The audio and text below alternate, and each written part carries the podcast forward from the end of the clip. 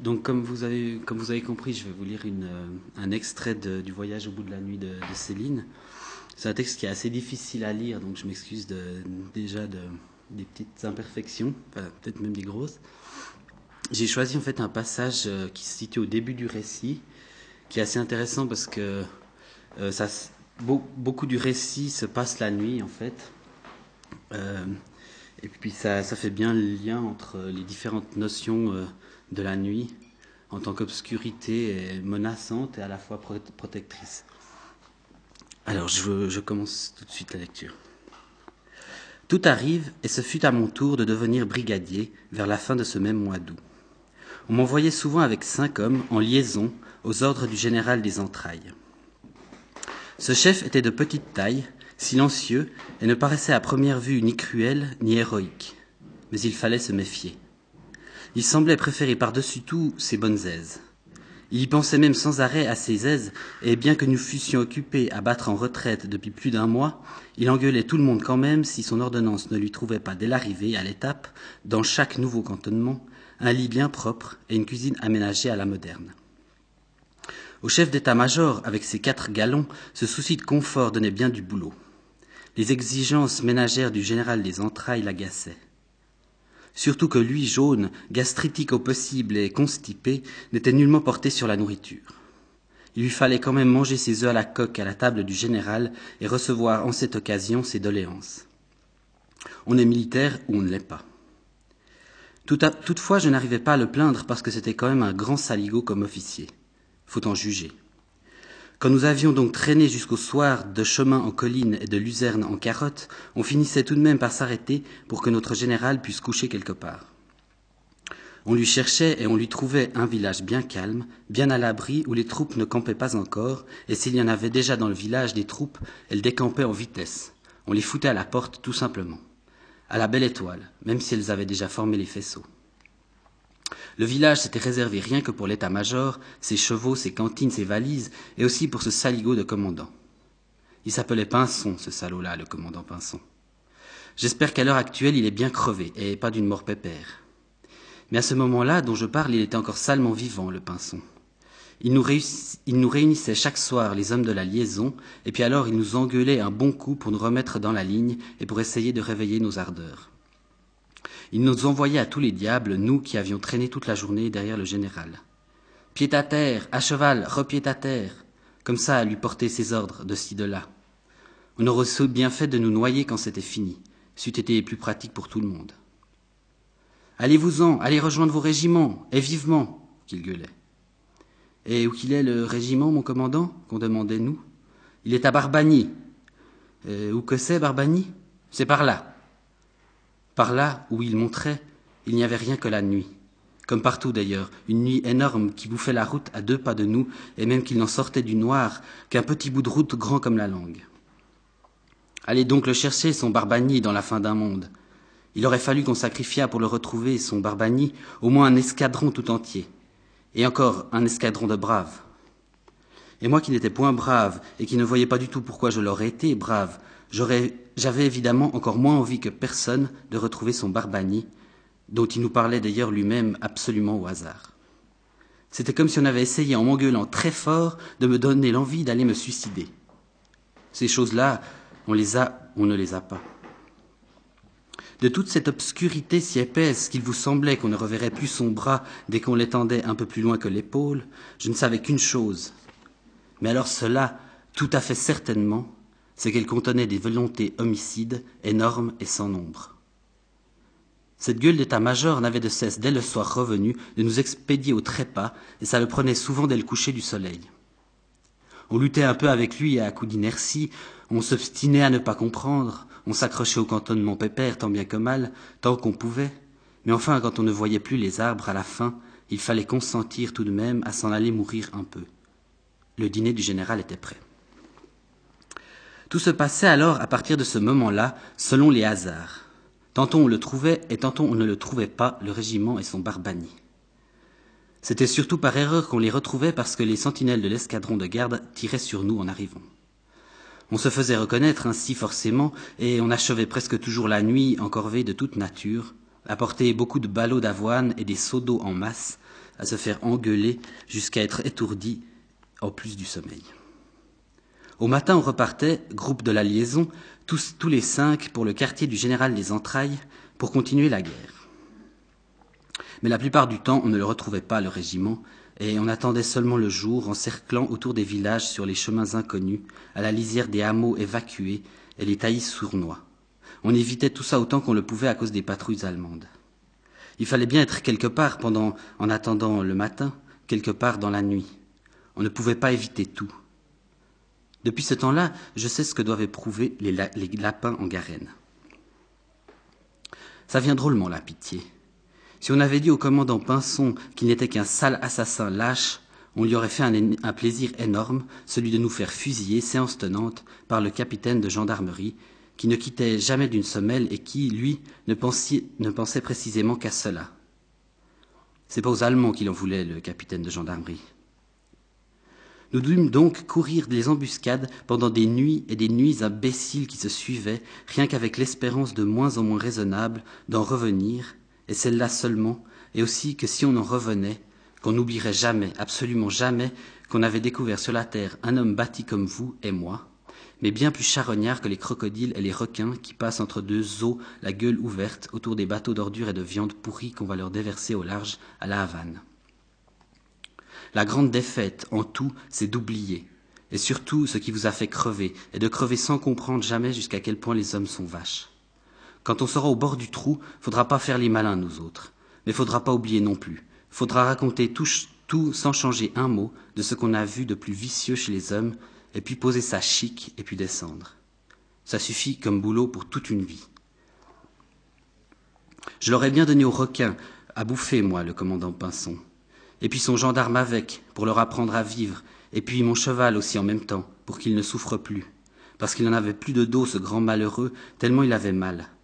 Rien que deux plaques de chair qui lui restaient à la place sous la selle, larges comme mes deux mains et suintantes à vif, avec des grandes traînées de pu qui lui coulaient par les bords de la couverture jusqu'au jarret. Il fallait cependant trotter là-dessus. Un, deux. Il, il s'en tortillait de trotter. Mais les chevaux, c'est encore bien plus patient que les hommes. Il ondulait entre-temps. On ne pouvait plus le laisser qu'au grand air. Dans les granges, à, cause de l'odeur qui lui sortait des blessures, ça sentait si fort qu'on en restait suffoqué. En montant dessus son dos, ça lui faisait si mal qu'il se courbait, comme gentiment, et le ventre lui en arrivait alors jusqu'aux genoux. Ainsi on aurait dit qu'on grimpait sur un âne. C'était plus commode ainsi, il faut l'avouer.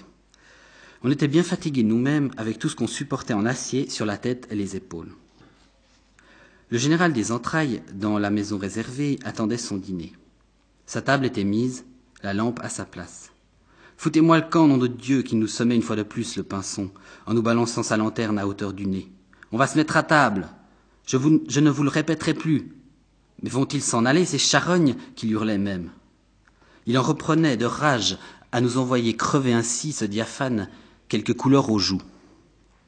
Quelquefois, le cuisinier du général nous repassait avant qu'on parte un petit morceau. Il en avait de trop à bouffer le général, puisqu'il touchait, d'après le règlement, quarante rations pour lui tout seul. Il n'était plus jeune, cet homme-là. Il devait mettre tout près de la retraite. Il pliait aussi des genoux en marchant. Il devait se teindre les moustaches. Ses artères, aux tempes, cela se voyait bien à la lampe quand, on s'en allait, dessinaient des méandres comme la Seine à la sortie de Paris. Ses filles étaient grandes, disait-on, pas mariées, et comme lui pas riches. C'était peut-être à cause de ces souvenirs-là qu'il avait tant l'air vétillard et grognon, comme un vieux chien qu'on aurait dérangé dans ses habitudes et qui essaye de retrouver son panier à coussins partout où on veut bien lui ouvrir la porte. Il aimait les beaux jardins et les rosiers, il n'en ratait pas une de roseraie, partout où nous passions. Personne comme les généraux pour aimer les rosiers, c'est connu. Tout de même, on se mettait en route. Le boulot, c'était pour les faire passer au trot, les canards. Ils avaient peur de bouger à cause des plaies d'abord, et puis ils avaient peur de nous et de la nuit aussi. Ils avaient peur de tout, quoi. Nous aussi. Dix fois, on se retournait pour lui redemander la route au commandant. Dix fois qu'il nous traitait de fainéants et de tirs au cul dégueulasses. À coup d'éperon, enfin, on franchissait le dernier poste de garde, on leur passait le mot au planton, et puis on plongeait d'un coup dans la sale aventure, dans les ténèbres de ce pays à personne. À force de déambuler d'un bord de l'ombre à l'autre, on finissait par s'y reconnaître un petit peu, qu'on croyait du moins. Dès qu'un nuage semblait plus clair qu'un autre, on se disait qu'on avait vu quelque chose. Mais devant soi, il n'y avait de sûr que l'écho allant et venant, l'écho du bruit que faisaient les chevaux en trottant, un bruit qui vous étouffe, énorme, tellement qu'on n'en veut pas. Ils avaient l'air de trotter jusqu'au ciel, d'appeler tout ce qu'il y avait sur la terre les chevaux pour nous faire massacrer. On aurait pu faire ça d'ailleurs d'une seule main avec une carabine, il suffisait de l'appuyer en nous attendant le long d'un arbre. Je me disais toujours que la première lumière qu'on verrait, ce serait celle d'un coup de fusil de la faim. Depuis quatre semaines qu'elle durait la guerre, on était devenu si fatigué, si malheureux, que j'en avais perdu à force de fatigue, un peu de peur sur en route. La torture d'être tracassé jour et nuit par ces gens, les gradés, les petits surtout, plus abrutis, plus mesquins et plus haineux encore que d'habitude, ça finit par faire hésiter les plus entêtés à vivre encore. Ah, l'envie de s'en aller, pour dormir d'abord. Et s'il n'y a plus moyen de partir pour dormir, alors l'envie de vivre s'en va toute seule. Tant qu'on y resterait en vie, faudra avoir l'air de chercher le régiment. Pour que dans le cerveau d'un couillon la pensée fasse un tour, il faut qu'il lui arrive beaucoup de choses et des bien cruelles. Celui qui m'avait fait penser pour la première fois de ma vie, vraiment penser, des idées pratiques et bien à moi, c'était sûrement le commandant Pinson, cette gueule de torture. Je pensais donc à lui aussi fortement que je pouvais, tout en brinque-ballant, garni, croulant sous les armures, accessoires figurant dans cette incroyable affaire internationale où je m'étais embarqué, d'enthousiasme, je l'avoue. Chaque mer d'ombre devant nous était une promesse nouvelle d'en finir et de crever. Mais de quelle façon? Il n'y avait guère d'imprévu dans cette histoire que l'uniforme de l'exécutant. Serait-ce un d'ici ou bien un d'en face? Je ne lui avais rien fait, moi, à ce pinson, à lui pas plus d'ailleurs qu'aux Allemands avec sa tête de pêche pourrie, ses quatre galons qui lui scintillaient partout, de sa tête au nombril, ses moustaches rêches et ses genoux aigus, et ses jumelles qui lui pendaient au cou comme une cloche de vache, et sa carte au un millième, donc. Je me demandais quelle rage d'envoyer crever les autres le possédait, celui-là, les autres qui n'avaient pas de carte. Nous, quatre cavaliers sur la route, nous faisions autant de bruit qu'un demi-régiment. On devait nous entendre venir à quatre heures de là, ou bien c'est qu'on voulait pas nous entendre. Cela demeurait possible. Peut-être qu'ils avaient peur de nous, les Allemands. Qui sait? Un mois de sommeil sur, chaque paupière, voilà ce que nous portions, et autant derrière la tête, en plus de ces kilos de ferraille. Ils s'exprimaient mal, mes cavaliers d'escorte. Ils parlaient à peine, pour tout dire. C'étaient des garçons venus du fond de la Bretagne pour le service, et tout ce qu'ils savaient ne venait pas de l'école, mais du régiment. Ce soir-là, j'avais essayé de m'entretenir un peu du village de Barbagny avec celui qui était à côté de moi et qui s'appelait Kersuzon. Dis donc, Kersuzon, euh, que je lui dis, c'est les Ardennes ici, tu sais Tu ne vois rien là, loin devant nous? Moi, je ne vois rien du tout. C'est tout noir comme un cul, qui m'a répondu Kersuzon. Ça suffisait. Dis donc, t'as pas entendu parler de Barbagny, toi, dans la journée, par où que c'était que je lui ai demandé encore? Non. Et voilà. On ne l'a jamais trouvé, le Barbani. On a tourné sur nous-mêmes seulement jusqu'au matin, jusqu'à un autre village où nous attendait l'homme aux jumelles. Son général prenait le petit café sous la tonnelle devant la maison du maire quand nous arrivâmes. Ah, comme c'est beau la jeunesse pinson qui lui a fait remarquer très haut à son chef d'état-major en nous voyant passer le vieux. Ceci dit, il se leva et partit faire un pipi, et puis encore un, un tour les mains derrière le dos, voûté. Il avait l'air très fatigué ce matin-là, m'a soufflé l'ordonnance. Il avait mal dormi, le général, quelque chose qui le tracassait dans la vessie qu'on racontait. Kersuzon me répondait toujours pareil quand je le questionnais la nuit. Ça finissait par me distraire comme un tic. Il m'a répété ça encore deux ou trois fois à propos du noir et du cul, et puis il est mort tué qu'il a été, quelque temps plus tard en sortant d'un village. Je m'en souviens bien, un village qu'on avait pris pour un autre, par des Français qui nous avaient pris pour des autres. C'est même quelques jours après la mort de Kersuzon qu'on a réfléchi et qu'on a trouvé un petit moyen dont on était bien content pour ne plus se perdre dans la nuit. Donc, on nous foutait à la porte du cantonnement, bon. Alors on disait plus rien, on ne, on ne rouspétait plus. Allez-vous-en, qu'il faisait comme d'habitude la gueule en cire. Bien, mon commandant. Et nous voilà dès lors partis de côté du canon sans se faire prier tous les cinq. On aurait dit qu'on allait aux cerises. Mais c'était bien vallonné de ce côté-là. C'était la Meuse, avec ses collines, avec des vignes dessus, du raisin pas encore mûr à l'automne, et des villages en bois bien séchés par trois mois d'été, donc qui brûlaient facilement. On avait remarqué ça, nous autres, une nuit qu'on savait plus du tout où aller. Un village brûlait toujours du côté du canon. On n'en approchait pas beaucoup, pas de trop, on le regardait seulement d'assez loin, le village, en spectateur, pourrait-on dire, à dix, douze kilomètres, par exemple. Et tous les soirs ensuite, vers cette époque-là, bien des villages se sont mis à flamber à l'horizon, ça se répétait, on en était entouré, comme par un très grand cercle d'une drôle de fête que tous ces pays-là qui brûlaient, devant soi et des deux côtés, avec des flammes qui montaient et léchaient les nuages. On voyait tout y passer dans les flammes, les églises, les granges, les unes après les autres, les meules qui donnaient des flammes plus animées, plus hautes que le reste, et puis les poutres qui se redressaient tout droit dans la nuit avec des barbes de flamèches avant de chuter dans la lumière. Ça se remarque bien comment ça brûle un village, même à vingt kilomètres. C'était gai.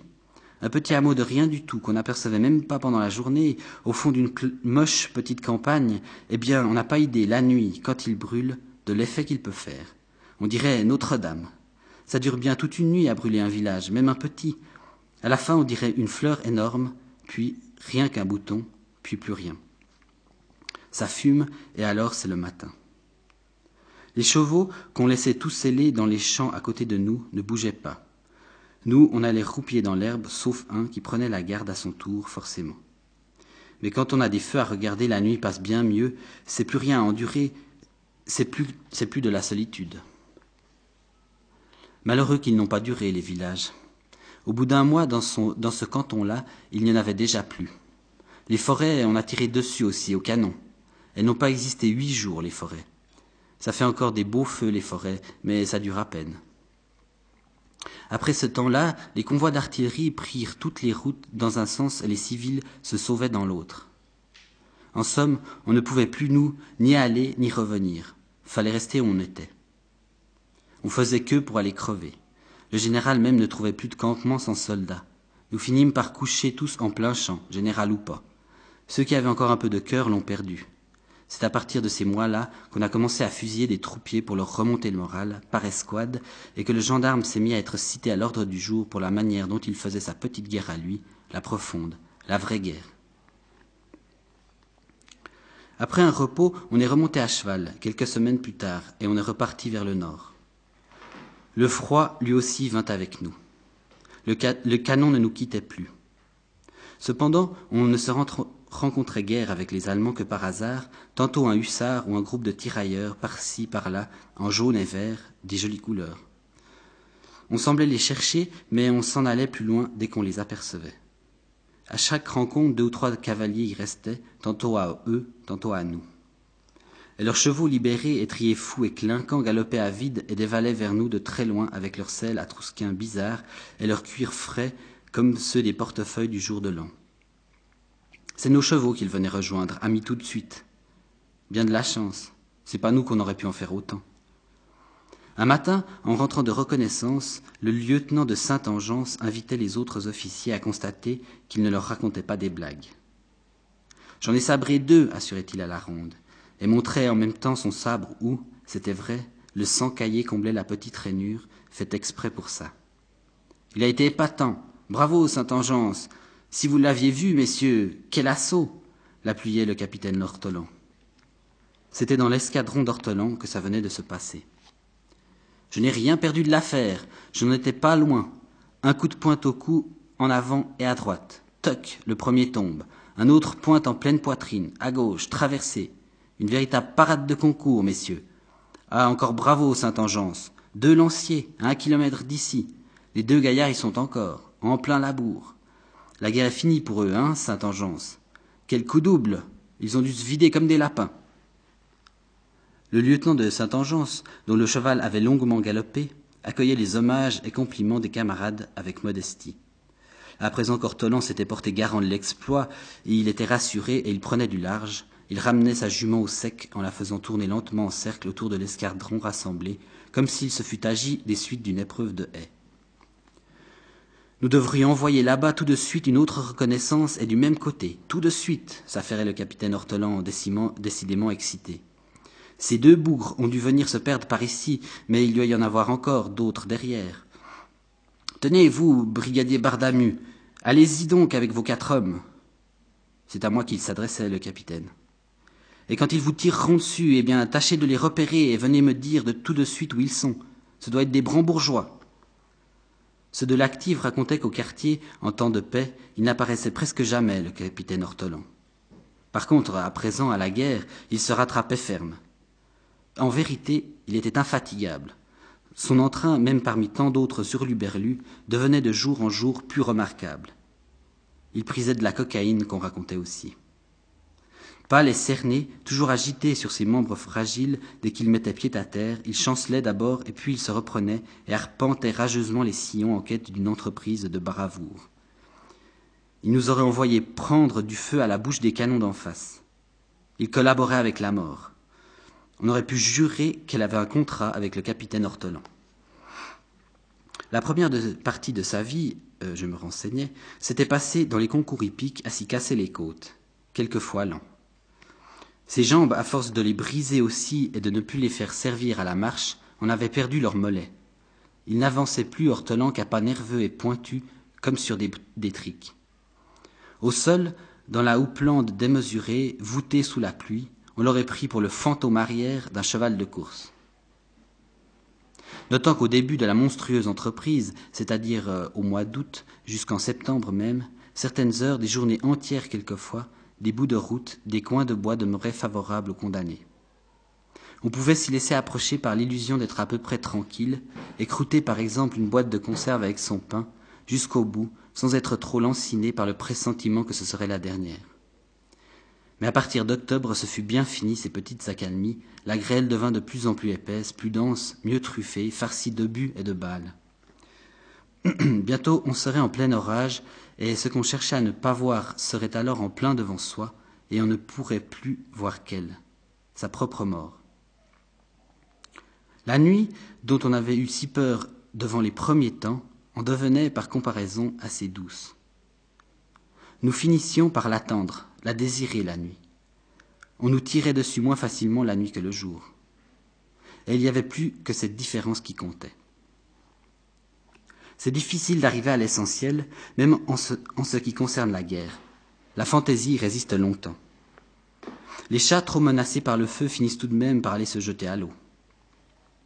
On dénichait dans la nuit, çà et là, des quarts d'heure qui ressemblaient assez à l'adorable temps de paix, à ces temps devenus incroyables où tout était bénin, où rien au fond ne tirait à conséquence, où s'accomplissait dans d'autres choses, tout devenu extraordinairement, merveilleusement agréable. Un velours vivant, ce temps de paix. Mais bientôt les nuits, elles aussi, à leur tour, furent traquées sans merci. Il fallut presque toujours la nuit faire encore travailler sa fatigue, souffrir un petit supplément, rien que pour manger, pour trouver le petit rabiot de sommeil dans le noir. Elle arrivait aux lignes d'avant-garde la nourriture, honteusement rampante et lourde, en long cortège boiteux de carrioles précaires, gonflées de viande, de prisonniers, de blessés, d'avoine, de riz, et de gendarmes et de pinards aussi, en bonbonne le pinard, qui rappelle si bien la gaudriole, caotante et pensue. À pied, les traînards derrière la forge et le pain, et des prisonniers à nous, des leurs aussi, en menottes, condamnés à ceci, à cela, mêlés, attachés par les poignets à l'étrier des gendarmes. Certains à fusiller de main, pas plus tristes que les autres. Ils mangeaient aussi cela, leur ration de ce ton si difficile à digérer. Ils n'en auraient pas le temps, en attendant que le convoi reparte sur le rebord de la route. Et le même dernier pain avec un civil enchaîné à eux, qu'on disait être un espion, et qui n'en savait rien. Nous non plus. La torture du régiment continuait alors sous la forme nocturne, à tâtons dans les ruelles bossues du village sans lumière et sans visage, à plier sous des sacs plus lourds que des hommes, d'une grange inconnue vers l'autre, engueulés, menacés, de l'une à l'autre, hagards, sans l'espoir décidément de finir autrement que dans la menace, le purin et le dégoût d'avoir été torturés, dupés jusqu'au sang par une horde de fous vicieux, devenus incapables soudain d'autre chose, autant qu'ils étaient, que de tuer et d'être étripés, sans savoir pourquoi. Vautré à terre entre deux fumiers, à coups de gueule, à coups de bottes, on se trouvait bientôt relevé par la gradaille et relancé encore un coup vers d'autres chargements du convoi. Encore. Le village en suintait de nourriture et d'escouade dans la nuit bouffie de graisse, de pommes, d'avoine, de sucre qu'il fallait coltiner et bazarder en route au hasard des escouades. Il amenait de tout le convoi, sauf la fuite. Las, la corvée s'abattait autour de la carriole et survenait le fourrier alors avec son fanal au-dessus des larves. Ce singe a deux mentons qui devaient dans n'importe quel chaos découvrir des abreuvoirs. Aux chevaux de boire. Mais j'en ai vu moi, quatre, quatre des hommes, derrière compris, roupillés dedans la pleine eau, évanouis de sommeil jusqu'au cou. Après l'abreuvoir, il fallait encore la, la, retrouver, la ferme et la ruelle par où on était venu, et on croyait bien avoir laissé l'escouade. Si on ne retrouvait rien, on était quitte pour s'écrouler une fois de plus le long d'un mur, pendant une seule heure, s'il en restait encore une à roupiller. Dans ce métier d'être tué, faut pas être difficile, faut croire comme si la vie continuait. C'est ça le plus dur, ce mensonge. Et il repartait vers l'arrière des fourgons. Fuyant l'aube, le convoi reprenait sa route, en crissant de toutes ses roues tordues. Il s'en allait avec mon vœu qu'il serait surpris, mis en pièces, brûlé enfin au cours de cette journée même, comme on voit dans les gravures militaires, piller le convoi, à jamais, avec tout son équipage de gorilles gendarmes, de fer à chevaux et de rengager à lanterne, et tout ce qui contenait des corvées et de lentilles encore, encore et d'autres farines qu'on ne pouvait jamais faire cuire et qu'on ne le reverrait jamais plus car crever pour crever de fatigue ou d'autre chose, la plus douloureuse façon est encore d'y parvenir en coltinant des sacs pour remplir la nuit avec. Le jour où on les aurait ainsi bousillés jusqu'aux essieux, ces salauds-là, au moins ils nous foutraient la paix, pensais-je, et même si ça ne serait rien que pendant une nuit tout entière, on pourrait dormir au moins une fois tout entier, corps et âme. Ce ravitaillement, un cauchemar en surcroît, petit monstre tracassier sur le gros de la guerre brute devant, à côté et derrière. Il y il en avait mis partout. Condamné à mort différée, on ne sortait plus de l'envie de roupiller énorme, et tout devenait souffrance en plus d'elle, le temps et l'effort de bouffer. Un bout de ruisseau, un pan de mur par là qu'on croyait avoir reconnu.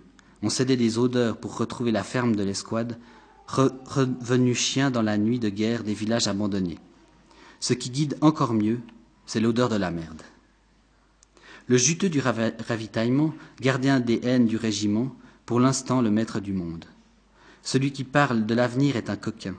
C'est l'actuel qui compte. Invoquer sa postérité, c'est faire un discours aux asticots. Dans la nuit du village de guerre, l'adjudant gardait les animaux humains pour les grands abattoirs qui venaient d'ouvrir. Il est le roi, l'adjudant, le roi de la mort, adjudant Cretel, parfaitement. On ne fait pas plus puissant. Il n'y a d'aussi puissant que lui qu'un adjudant des autres en face. Rien ne restait du village de vivant que des chats effrayés. L'immobilier, bien cassé d'abord, passait faire du feu pour la cuistance, chaises, fauteuils, buffets, du plus léger au plus lourd. Et tout ce qui pouvait se mettre sur le dos, ils l'emmenaient avec eux, mes camarades. Des peignes, des petites lampes, des tasses, des petites choses futiles, et même des couronnes de mariés, tout y passait comme si on avait encore eu à vivre pour des années. Ils volaient pour se distraire, pour avoir l'air d'en avoir encore pour longtemps. Des envies de toujours. Le canon pour eux, c'était rien que du bruit. C'est à cause de ça que les guerres peuvent durer. Même ceux qui la font, en train de la faire, ne l'imaginent pas. La balle dans le ventre, ils auraient continué à ramasser de vieilles sandales sur la route qui pouvaient encore servir. Ainsi le mouton, sur le flanc dans le pré, agonise et broute encore. La plupart des gens ne meurent qu'au dernier moment. D'autres commencent et s'y prennent vingt ans d'avance et parfois davantage. Ce sont les malheureux de la terre. Je n'étais point très sage pour ma part, mais devenu assez pratique cependant pour être lâche définitivement. Sans doute donnais-je à cause de cette résolution l'impression d'un grand calme. Toujours est-il que j'inspirais, tel que j'étais, une paradoxale confiance à notre capitaine, Hortelan lui-même, qui résolut pour cette nuit-là de me confier une mission délicate. Il s'agissait, m'expliqua-t-il en confidence, de me rendre au trot avant le jour à Noirceur sur la Lys, ville de Tisserand, située à quatorze kilomètres du village où nous étions campés. Je devais m'assurer dans la place même de la présence de l'ennemi. À ce sujet, depuis le matin, les envoyés, les envoyés n'arrivaient qu'à se contredire. Le général des entrailles en était impatient. À l'occasion de cette reconnaissance, on me permit de choisir un cheval parmi les moins purulents du peloton. Depuis longtemps, je n'avais pas été seul. Il me sembla, du coup, partir en voyage. mais la délivrance était fictive. Dès que j'eus pris la route, à cause de la fatigue, je parvins mal à m'imaginer, quoique je fis mon propre meurtre, avec assez de précision et de détail. J'avançais d'arbre en arbre dans mon bruit de ferraille. Mon beau sabre, à lui tout seul, pour le potin, valait un piano. Peut-être étais-je à plaindre, mais en tout cas, sûrement, j'étais grotesque. À quoi pensait donc le général des entrailles en m'expédiant ainsi dans ce silence, tout vêtu de cymbales? Pas à moi, bien assurément. Les Aztèques éventraient couramment qu'on raconte dans leur temple du soleil quatre-vingt mille croyants par semaine, les offrant ainsi au dieu des nuages afin qu'il leur envoie la pluie. C'est des choses qu'on a du mal à imaginer avant d'aller en guerre. Mais quand on y est, tout s'explique, et les Aztèques, avec leur mépris du corps d'autrui, c'est le même que devait avoir pour mes humbles tripes notre général Céladon des entrailles, plus haut nommé, devenu par l'effet des avancements une sorte de dieu précis, lui aussi, une sorte de petit soleil atrocement exigeant. Il ne me restait qu'un tout petit peu d'espoir, celui d'être fait prisonnier. Il était mince cet espoir, un fil, un fil dans la nuit, car les circonstances ne se prêtaient pas du tout aux politesses préliminaires. Un coup de fusil vous arrive plus vite qu'un coup de chapeau dans ces moments-là. D'ailleurs, que trouverais-je à lui dire à ce militaire hostile par principe et venu expressément pour m'assassiner de l'autre bout de l'Europe? S'il hésitait une seconde, qui me suffirait, que lui dirais-je? Que serait-il d'abord en réalité? Quelque employé de magasin? Un rengagé professionnel? Un fossoyeur peut-être? Dans le civil, un cuisinier? Les chevaux ont bien de la chance, eux, car s'ils subissent aussi la guerre comme nous, on ne leur demande pas d'y souscrire, d'avoir l'air d'y croire. Malheureux mais libres les chevaux. L'enthousiasme, hélas, c'est rien que pour nous, ce putain. Je discernais très bien la route à ce moment, et puis posés sur les côtés, sur le limon du sol, les grands carrés et volumes des maisons, aux murs blanchis de lune, comme de gros morceaux de glace inégaux, tout silence en bloc pâle. Serait-ce ici la fin de tout? Combien y passerais-je de temps dans cette solitude après qu'il m'aurait fait mon affaire, avant d'en finir? Et dans quel fossé, le long duquel de ces murs? Il m'achèverait peut-être d'un coup de couteau? Il m'arracherait, il m'arrachait parfois les mains, les yeux, ils arrachaient parfois les mains, les yeux et le reste, et on racontait bien des choses à ce propos et des pas drôles. Qui sait, un pas du cheval, encore un autre, suffirait? Ces bêtes trottent comme chacune comme deux hommes en souliers de fer, collés ensemble, avec un drôle de pas de gymnastique tout désuni. Mon cœur au chaud, ce lapin, derrière sa petite grille des côtes, agité, blotti, stupide.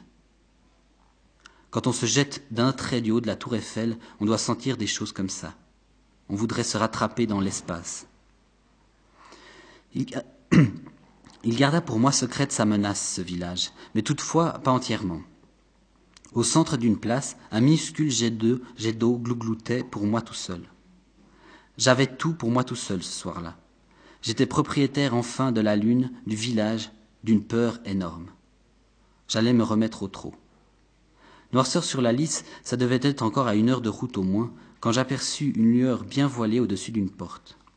Je me dirigeai tout droit vers cette lueur, et c'est ainsi que je me suis découvert une sorte d'audace, déserteuse, il est vrai, mais insoupçonnée. La lueur disparut vite, mais je l'avais bien vue. Je cognais. J'insistais, je cognais encore, j'interpellais très haut, mis en allemand, mis en français, tour à tour, pour tous les cas, ces inconnus bouclés au fond de cette ombre. La porte finit par s'entr'ouvrir un battant. Qui êtes-vous fit une voix. J'étais sauvé. Je suis un dragon. Un Français? La femme qui parlait, euh, je pouvais l'apercevoir. Oui, un Français. C'est qu'il en est passé ici tantôt des dragons allemands. Ils parlaient français aussi, aussi ceux-là. Oui, mais moi je suis français pour de bon. Ah Elle avait l'air d'en douter. Où sont-ils à présent? demandai-je. Ils sont repartis vers Noirceur sur les huit heures. Elle me remontrait le nord avec le doigt. Une jeune fille, avec un châle, un tablier blanc, sortait aussi de l'ombre à présent jusqu'au pas de la porte.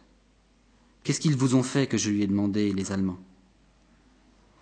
Ils ont brûlé une maison près de la mairie, et puis ici ils ont tué mon petit frère avec un coup de lance dans le ventre, comme il jouait sur le pont rouge en les regardant passer. Tenez, qu'elle me montra, il est là. Elle ne pleurait pas. Elle ralluma cette bougie dont j'avais surpris la lueur. et j'aperçus, c'était vrai, au fond, le petit cadavre couché sur un matelas, habillé en costume marin, et le cou et la, la tête livide, autant que la lueur même de la bougie, dépassaient d'un grand col carré bleu. Il était recroquevillé sur lui-même, bras et jambes et dos recourbés sur l'enfant. Le coup de lance lui avait fait comme un axe pour la mort par le milieu du ventre. Sa mère, elle, pleurait fort, à côté, à genoux, le père aussi. Et puis ils se mirent à gémir encore tous ensemble. Mais j'avais bien soif. Vous n'avez pas une bouteille de vin à me vendre que je demandais. Faut vous adresser à la mère. Elle sait peut-être s'il n'a encore. Les Allemands nous en ont pris beaucoup tantôt. Et alors elle se mit à discuter ensemble à la suite de ma demande et tout bas. Il y en a plus, qu'elle revint m'annoncer, la fille. Les Allemands ont tout pris. Pourtant on leur avait donné de nous-mêmes, et beaucoup. Ah oui, alors qu'ils en ont bu, que remarqua la mère qui s'était arrêtée de pleurer du coup. Ils aiment ça. Et plus de cent bouteilles, assurément, ajouta le père, toujours à genoux lui aussi. Il n'y en a plus une seule alors, insistai-je, espérant encore, tellement que j'avais grand soif, et surtout de vin blanc, bien amer, celui qui réveille un peu. Je veux bien payer. Il n'y en a plus que du très bon. Il vaut cinq francs la bouteille, consentit alors la mère. C'est bien. Et j'ai sorti mes cinq francs de ma poche, une grosse pièce. Va en chercher une, lui commanda-t-elle tout doucement à la sœur. La sœur prit la bougie et remonta un litre de la cachette un instant plus tard. J'étais servi, je n'avais plus qu'à m'en aller. Ils vont, revenir demandai-je, inquiet à nouveau. Peut-être, firent-ils ensemble, mais alors ils brûleront tout. Ils l'ont promis en partant. Je vais aller voir ça. Vous êtes bien brave. C'est par là, que m'indiquait le père dans la direction de Noirceur sur la lisse. Même il sortit sur la chaussée pour me, regarder m'en aller. La fille et la mère demeurèrent craintives auprès du petit cadavre en veillée. Reviens, qu'elle lui faisait de l'intérieur. Rentre donc, Joseph, t'as rien à faire sur la route, toi. Vous êtes bien brave, me dit-il encore le père, et il me serra la main. Je repris au trot la route du nord. Ne leur dites pas que nous sommes encore là, au moins. La fille était ressortie pour me crier cela. Ils le verront bien demain, répondis-je, si vous êtes là. J'étais pas content d'avoir donné mes cent sous. Il y avait ces cent sous entre nous. Ça suffit pour haïr cent sous et désirer qu'ils en crèvent tous. Pas d'amour à perdre dans ce monde tant qu'il y aura cent sous. Demain, répétaient-ils, eux, douteux.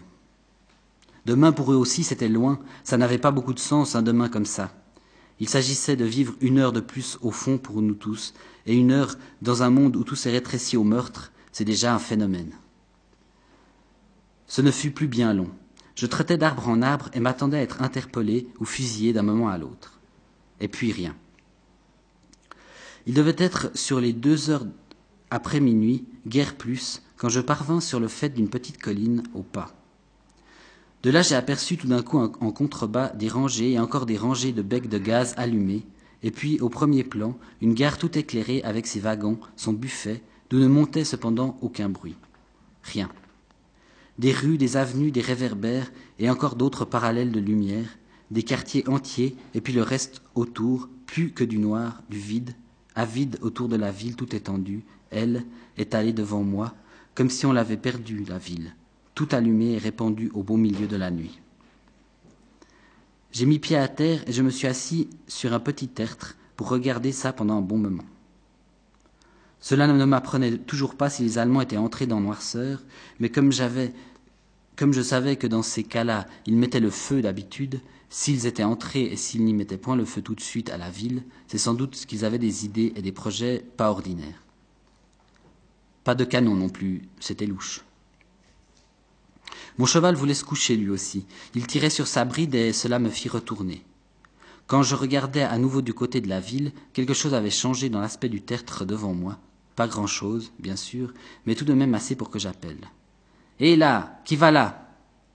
Ce changement dans la disposition de l'ombre avait eu lieu à quelques pas.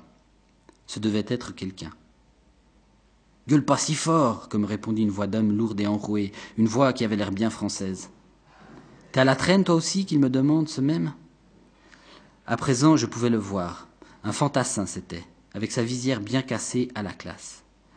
Après des années et des années, je me souviens bien encore de ce moment-là, sa silhouette sortant des herbes, comme faisaient des cibles au tir autrefois dans les fêtes les soldats.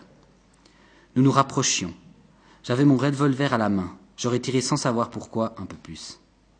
Écoute qu'il me demande. Tu les as vus, toi? Non, mais je viens par ici pour les voir. T'es du 145e dragon? Euh, Oui, et toi? Euh, Moi, je suis un réserviste. Ah, je fis. Ça m'étonnait, un réserviste. Il était le premier réserviste que je rencontrais dans la guerre. On avait toujours été des hommes de l'active, nous. Je ne voyais pas sa figure, mais sa voix était déjà autre que les nôtres, comme plus triste, donc plus valable que les nôtres. À cause de cela, je ne pouvais m'empêcher d'avoir un peu confiance en lui. C'était un petit quelque chose. J'en ai assez, moi, qu'il répétait, je vais aller me faire paumer par les boches. Il cachait rien. Comment tu vas faire? Ça m'intéressait soudain plus que tout son projet, comment qu'il allait s'y prendre pour réussir à se faire paumer? Je sais pas encore. Comment que t'as fait toujours pour, pour te débuner C'est pas facile de se faire paumer. Je m'en fous, j'ai à me donner. T'as donc peur? J'ai peur et puis je trouve ça con, si tu veux mon avis. Je m'en fous des Allemands, moi, ils m'ont rien fait. Tais-toi que je lui dis, ils sont peut-être à nous écouter. J'avais comme envie d'être poli avec les Allemands. J'aurais bien voulu qu'il m'explique celui-là, pendant qu'il y était, ce réserviste, pourquoi j'avais pas le courage non plus, moi, pour faire la guerre, comme tous les autres? Mais il ne m'expliquait rien, il répétait seulement qu'il en avait marre. Il me raconta alors la débandade de son régiment, la veille au petit jour, à cause des chasseurs à pied de chez nous, qui par erreur avaient ouvert le feu sur sa compagnie à travers champs. On ne les avait pas attendus à ce moment-là. Ils étaient arrivés trop tôt, de trois heures sur l'heure prévue. Alors les chasseurs, fatigués, surpris, les avaient criblés. Je connaissais l'air, on me l'avait joué. Moi, tu parles si j'en ai profité, qu'il ajoutait. Robinson, que je me suis dit, c'est mon nom, Robinson, Robinson Léon. C'est maintenant ou jamais qu'il faut que tu les mettes, que je me suis dit. Pas vrai? J'ai donc pris par le long d'un petit bois, et puis là, figure-toi que j'ai rencontré notre capitaine. Il était appuyé à un arbre, bien amoché le piston. En train de crever qu'il était. Il se mettait la culotte à deux mains, à cracher. Il saignait de partout en roulant des yeux. Il n'y avait personne avec lui, il avait son compte. Maman, maman, qu'il pleurnichait tout en crevant et pissant du sang aussi. Finis ça que je lui dis, maman, elle t'emmerde. Comme ça, dis donc, en passant, sur le coin de la gueule. Tu parles si ça a dû le faire jouir, la vache. Hein, vieux? C'est pas souvent, hein, qu'on peut lui dire ce qu'on pense au capitaine. Faut en profiter, c'est rare. Et pour foutre le camp plus vite, j'ai laissé tomber le barda et puis les armes aussi, dans une mare à canard qui était là à côté. Figure-toi que moi, comme tu me vois, j'ai envie de tuer personne, j'ai pas appris. J'aimais déjà pas les histoires de bagarres, déjà en temps de paix, je m'en allais. Alors tu te rends compte? Dans le civil, essayé d'aller en usine régulièrement. J'étais même un peu graveur, mais j'aimais pas ça à cause des disputes. J'aimais mieux vendre les journaux du soir dans un quartier tranquille où j'étais connu, autour de la Banque de France. Place des Victoires, si tu veux savoir, rue des Petits Champs. C'était mon lot. Je dépassais jamais la rue du Louvre et le Palais Royal d'un côté, tu vois d'ici. Je faisais le matin des commissions pour les commerçants, une livraison l'après-midi de temps en temps, je bricolais, quoi un peu manœuvre. Mais je veux pas d'armes, moi. Si les Allemands te voient avec des armes, hein, t'es bon. Tandis que si t'es en fantaisie, comme moi maintenant, rien dans les mains, rien dans les poches, ils sentent qu'ils auront moins de mal à te faire prisonnier, tu comprends? Ils savent à qui ils ont affaire. Si on pouvait arriver à poil aux Allemands, euh, c'est encore ça qui vaudrait le mieux. Comme un cheval. Alors ils pourraient pas savoir de quelle armée qu'on est. C'est vrai ça. Je me rendais compte que l'âge, c'est quelque chose pour les idées. Ça rend pratique. C'est là qu'ils sont, hein Nous fixions et nous estimions ensemble nos chances et cherchions notre avenir comme aux cartes dans le grand plan lumineux que nous offrait la ville en silence. On y va? Il s'agissait de passer la ligne du chemin de fer d'abord. S'il y avait des sentinelles, on serait visé. Peut-être pas. Fallait voir. Passer au-dessus et en dessous par le tunnel. Faut nous dépêcher, qu'a ce Robinson. C'est la nuit qu'il faut faire ça. Le jour, il n'y a plus d'amis. Tout le monde travaille pour la galerie le jour, tu vois. Même à la guerre, c'est la foire. Tu prends ton canard avec toi? J'emmenais le canard. Prudence pour filer plus vite si on était mal accueillis. Nous parvînmes au passage à niveau, lever ses grands bras rouges et blancs. Je n'avais jamais vu non plus des barrières de cette forme-là. Il n'y en avait pas des comme ça aux environs de Paris. Tu crois qu'ils sont déjà rentrés dans la ville, toi? C'est sûr qu'il a dit. Avance toujours. On était à présent forcé d'être aussi braves que des braves à cause du cheval qui avançait tranquillement derrière nous, comme s'il nous poussait avec son bruit, on n'entendait que lui. Toc et toc avec ses fers. Il cognait en plein dans l'écho, comme si de rien n'était. Ce Robinson comptait donc sur la nuit pour nous sortir de là? On allait au pas, tous les deux au milieu de la rue vide, sans ruse du tout, au pas cadencé encore, comme à l'exercice. Il avait raison, Robinson, le jour était impitoyable, de la terre au ciel. Tel que nous allions sur la chaussée, on devait avoir l'air bien inoffensif, tous les deux toujours, bien naïfs même, comme si on entrait de permission. T'as entendu dire que le premier hussard a été fait prisonnier tout entier dans l'île? Ils sont rentrés comme ça, qu'on a dit. Ils savaient pas, hein, le colonel devant. Dans une rue principale, mon ami, ça s'est refermé, par devant, par derrière, des Allemands partout, aux fenêtres, partout, ça y était. Comme des rats qu'ils étaient faits, comme des rats. Tu parles d'un filon Ah, les vaches ah, dis donc, ah, dis donc. On n'en revenait pas, nous autres, de cette admirable capture si nette, si définitive. On en bavait. Les boutiques portaient toutes leurs volets clos, les pavillons d'habitation aussi, avec leurs petits jardins par devant, tout ça bien propre. Mais après la poste, on a vu que l'un de ces pavillons, un peu plus blanc que les autres, brillait de toutes ses lumières à toutes les fenêtres, au premier comme à l'entresol. On a été sonné à la porte. Notre cheval toujours derrière nous. Un homme épais et barbu nous ouvrit. Je suis le maire de Noirceur, qu'il a annoncé tout de suite, sans qu'on lui demande, et j'attends les Allemands. Et il est sorti au clair de lune pour nous reconnaître, le maire. Quand il s'aperçut que nous n'étions pas des Allemands, nous, mais encore bien des Français, il ne fut plus aussi solennel, cordial seulement, et puis gêné aussi. Évidemment, il ne nous attendait plus, nous venions un peu en travers des dispositions qu'il avait dû prendre, des résolutions arrêtées. Les Allemands devaient entrer à Noirceur cette nuit-là. Il était prévenu et il avait tout réglé avec la préfecture, leur colonel ici, leur ambulance là-bas, etc. Et s'ils entraient à présent, nous étant là, ça ferait sûrement des histoires, ça créerait sûrement des complications. Cela, il ne nous le dit pas nettement, mais on voyait bien qu'il y pensait. Alors il se mit à nous parler de l'intérêt général, dans la nuit, là, dans le silence où nous étions perdus. Rien que de l'intérêt général des biens matériels de la communauté, du patrimoine artistique de Noirceur confié à sa charge, charge sacrée s'il en était une, de l'église du quinzième siècle notamment. S'il allait la brûler, l'église du quinzième, comme celle de Condé-sur-Isère à côté, hein, par simple mauvaise humeur, par dépit de nous trouver là, nous, il nous fit ressentir toute la responsabilité que nous encourions, inconscients jeunes soldats que nous étions. Les Allemands n'aimaient pas les villes louches où rôdaient encore des militaires ennemis. C'était bien connu. Pendant qu'il nous parlait ainsi à mi-voix, sa femme et ses deux filles grosses et appétissantes blondes l'approuvaient fort, de ci de là, d'un mot. On nous rejetait en somme.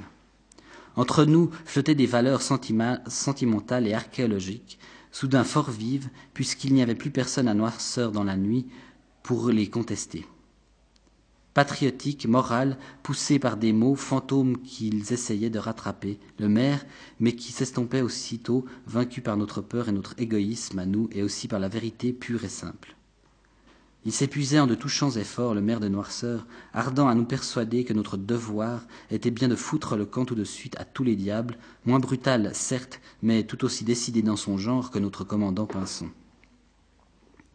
De certains, il n'y avait à opposer décidément à tous ces puissants que notre petit désir, à nous deux, de ne pas mourir et de ne pas brûler. C'était peu, surtout dans ces choses-là, ne peuvent pas se déclarer pendant la guerre. Nous retournâmes donc vers d'autres rues vides.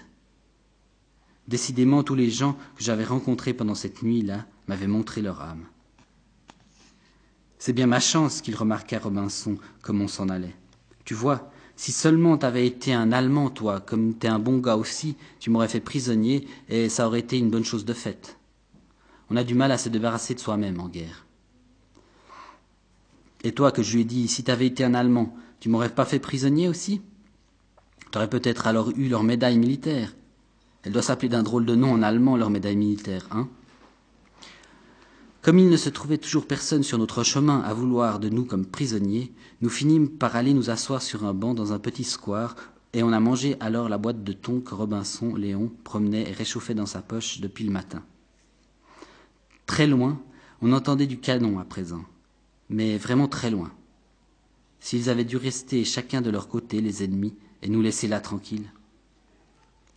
Après ça, c'est un quai qu'on a suivi. Le long des péniches à moitié déchargées, dans l'eau, à on a uriné. On emmenait toujours le cheval à la bride, derrière nous, comme un très gros chien, mais près du pont, dans la maison du pasteur, à une seule pièce, sur un matelas aussi, était étendu encore un mort, tout seul, un Français, commandant de chasseurs à cheval, qui ressemblait d'ailleurs un peu à ce Robinson, comme tête. Tu parles qu'il est vilain, me fit remarquer Robinson. Euh, moi, j'aime pas les morts. Le plus curieux que je lui répondis, c'est qu'il te ressemble un peu. Il a un long nez comme le tien, et toi, t'es pas beaucoup moins jeune que lui. Ce que tu vois, c'est par la fatigue. Forcément qu'on se ressemble un peu tous. Mais si tu m'avais vu avant, quand je faisais de la bicyclette tous les dimanches, j'étais beau gosse. J'avais des mollets, mon vieux. Du sport, tu sais. Et ça développe les cuisses aussi. On est ressorti. L'allumette qu'on avait prise pour le regarder s'était éteinte. Tu vois, c'est trop tard, tu vois. Une longue raie grise et verte soulignait déjà au loin la crête du coteau, à la limite de la ville, dans la nuit.